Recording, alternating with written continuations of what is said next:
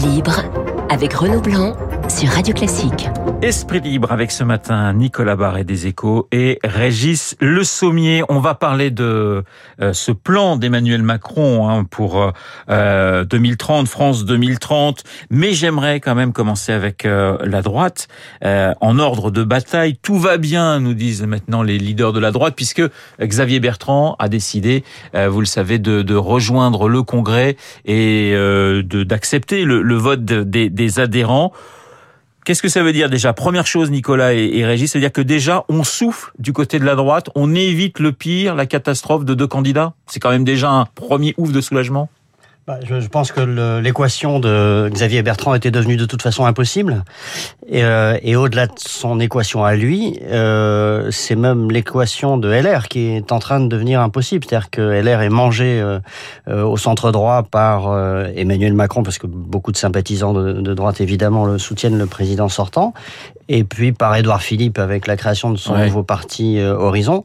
Et puis LR est mangé sur sa droite par le succès de euh, en tout cas dans les sondages d'Éric Zemmour. Donc il euh, y, a, y, a, un risque de, de, de carrément de, euh, de, de peut-être pas de disparition des Républicains, mais en tout cas d'effacement assez prononcé. et donc dans cette mesure, Xavier Bertrand se pose, enfin change complètement de pied effectivement et se pose en euh, en, en, rassembleur, euh, mais un peu tardivement, oui, il faut bien le dire. Surtout qu'il y a quoi deux semaines, il a annoncé une, une, oui. une présidentielle, c'est pas quatre tours, c'est deux tours, hors de question que euh, j'aille à ce congrès. Et deux semaines après, bah, il le dit oui, j'y vais. Est-ce que la raison retrouvée, je mets des guillemets évidemment à, à retrouver de, de, Xavier Bertrand, euh, va pas lui coûter cher finalement? Ben, on va voir parce que la question aussi c'est le vote des adhérents et on sait que les, les adhérents, bah, c'est les adhérents d'un parti et dont euh, Xavier Bertrand ne fait pas partie. Euh, et donc euh, là il y a, y a, un, y a comment, un léger problème, même si euh, euh, je pense que les soutiens, enfin ceux qui, les sympathisants de, de, de des républicains vont mettre le paquet pour essayer de, de se trouver un leader parce que là, là on est quand même dans une situation d'urgence avec. Je pense que l'émergence d'Éric Zemmour elle a, elle a forcé la droite à se regarder. D'abord, et puis à se dire, euh, on peut pas continuer à faire euh, des gens dans le parti, des gens pas dans le parti, euh, euh, des cavaliers seuls, des congrès, des voilà, et que là il y a quand même une, un besoin, euh, je pense, de clarification, même si on le disait tout à l'heure, juste avant l'émission, rien n'est joué à ce stade de, de, de, de, la présidentielle, mais il y a quand même, il y a quand même une forte compétition qui est en train de se, se, se, se, se faire. Hein, donc Marine Le Pen, Éric Zemmour, même si Éric Zemmour, faut le rappeler, n'est pas encore candidat, mais euh, en tout cas, il émerge comme personnalité.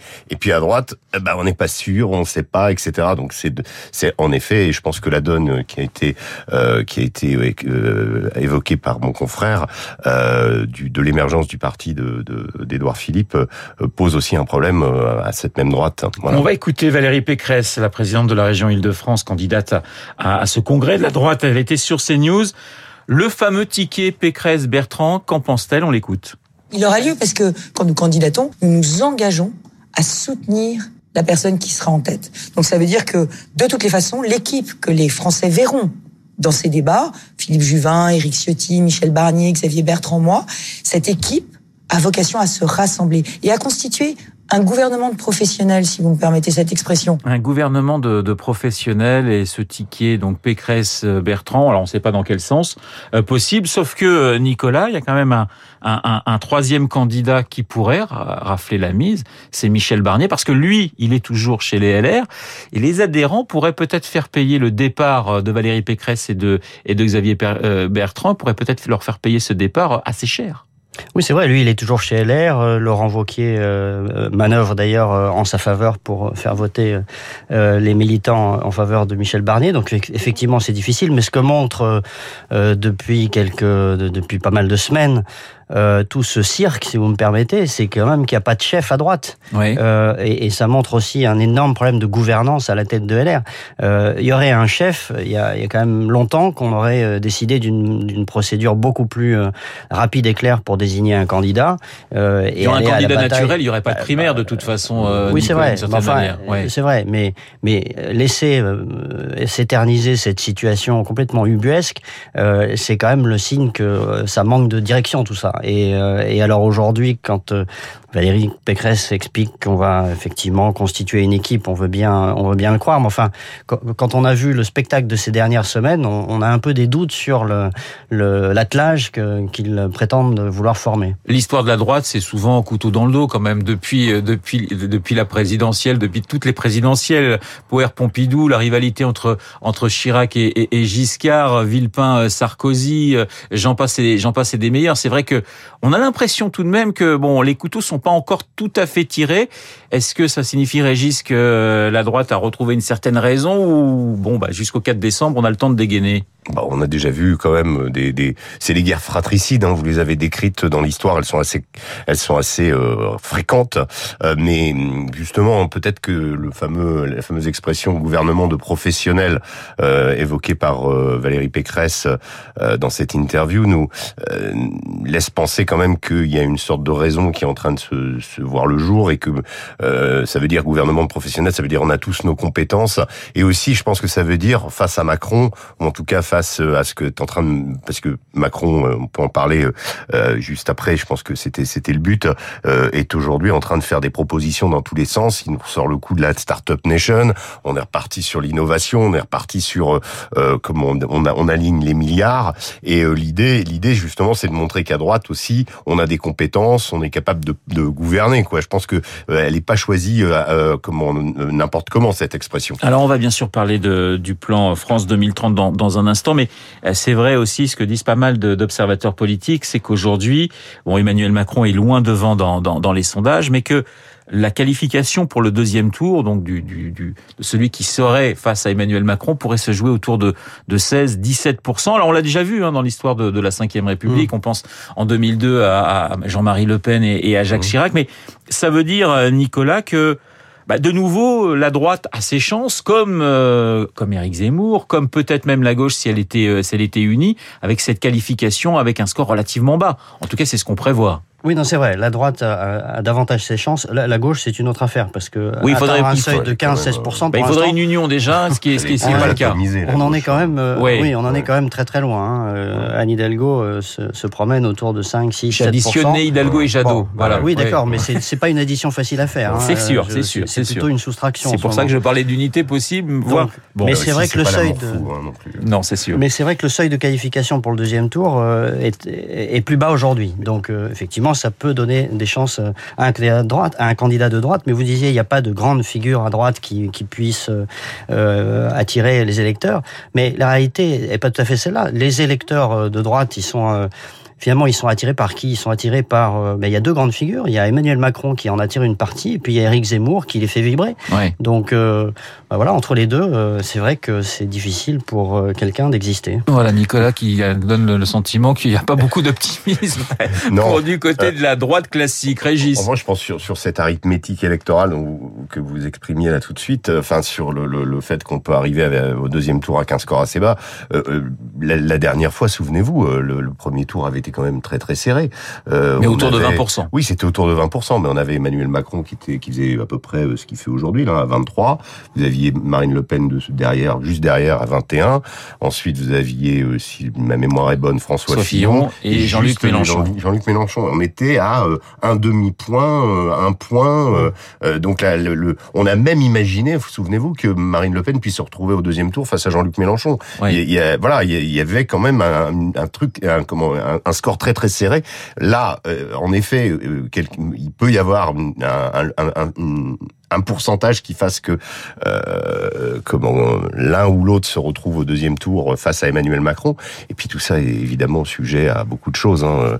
On est quand même dans un, dans, on est quand même encore assez loin. Je crois. On est encore à six mois et on, on le rappelait euh, en, ensemble. C'est vrai que le, le, favori à six mois de l'élection n'est pas forcément euh, n'a pas, forcément gagné la partie. On pense à Giscard en 80, on pense euh, à Balladur en 95 ou mmh. encore euh, ou encore évidemment à, à, à Jospin. Mmh. Euh, en, en, 2002. France 2030, justement, euh, plan économique pour vous, Nicolas, ou plan politique, comme le disait Guillaume Tabar dans son édito?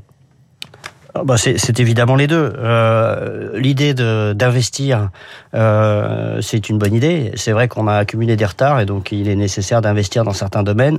Les domaines choisis sont plutôt les bons. Euh, dans le nucléaire, dans les biomédicaments, dans euh, l'agriculture. Enfin, il y a, y a, un certain nombre de, de secteurs qui sont dans la bio, dans l'électromobilité, comme on dit.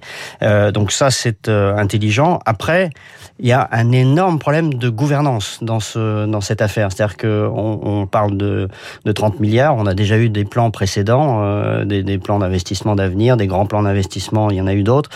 Euh, et à chaque fois, la question c'est c'est quelle est, quelle est la gouvernance de tout ça? Parce qu'après tout, c'est pas à l'État de décider euh, de euh, ce qui va être la bonne stratégie industrielle. Quand j'entends hier euh, Emmanuel Macron euh, tenser les constructeurs automobiles en disant, euh, sans, les nommer, mais enfin en parlant des, constructeurs français PSA et enfin Stellantis et, et, Renault Nissan, et en leur disant de, s'allier, de mieux travailler ensemble et qu'ils devaient d'ici 5 ans produire 2 millions de voitures sur le sol français, on est à 1 million 300 000 hein, aujourd'hui. Mm-hmm c'est un peu du. Euh, on n'est pas tout à fait dans le rôle normal de l'État. Euh, est-ce que c'est à l'État de décider ça? Je ne crois pas.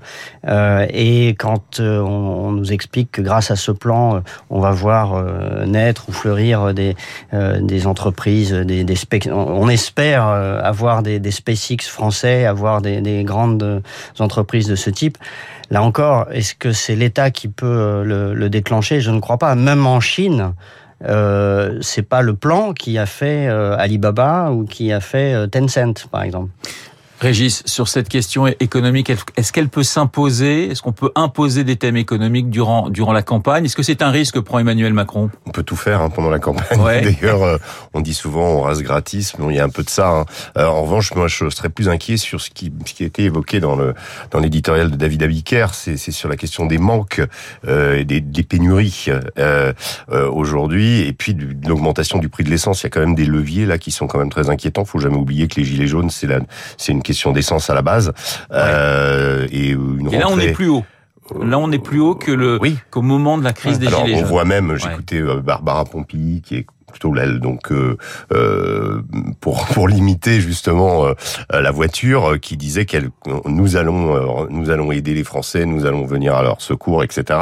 On sent qu'il y a quand même des consignes qui ont été données pour euh, qu'il n'y ait pas trop d'agitation sociale euh, et le redémarrage d'une d'une crise comme ça pourrait en effet être pénalisable pour le président sortant. C'est toujours la même chose.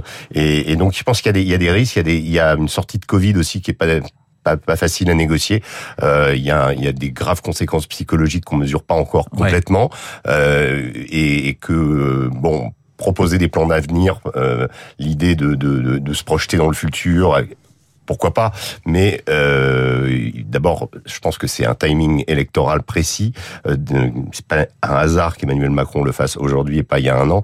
Et, donc, euh, je pense que ça, ça, me fait penser que c'est plutôt de la politique et que c'est plutôt qu'il est déjà en campagne à 100%. Quoi. Il nous reste quelques secondes, Nicolas. Le risque d'un nouvel embrasement type gilet jaune, vous ne l'excluez pas? Aujourd'hui, on, on, ne le voit pas. Ouais. Je, donc, euh, c'est pas quelque chose qui me semble. Le, on l'avait pas vu au moment des Gilets jaunes. Non, euh, non c'est vrai, on l'avait pas vu, mais euh, on est quand même dans une toute autre conjoncture. On a d'abord un taux de chômage qui est au plus bas depuis 2008. Euh, on a une très forte croissance. on a une donc une, une, économie qui a quand même des perspectives aujourd'hui bien meilleures. Euh, les faillites sont au plus bas depuis 30 ans. Euh, enfin, il y a quand même des fondamentaux qui euh, ne plaident pas dans ce sens-là. Donc, euh, et puis les gilets jaunes, il y avait une augmentation de la fiscalité sur l'essence qui avait déclenché le, cette affaire. Là, aujourd'hui, on est plutôt dans le, on, on calme le jeu dans ce, dans ce domaine puisqu'on on gèle les prix. Esprit libre avec Nicolas Barret et Régis Le Sommier ce matin. Il est 8h56. Dans un instant, eh bien, le journal de Lucille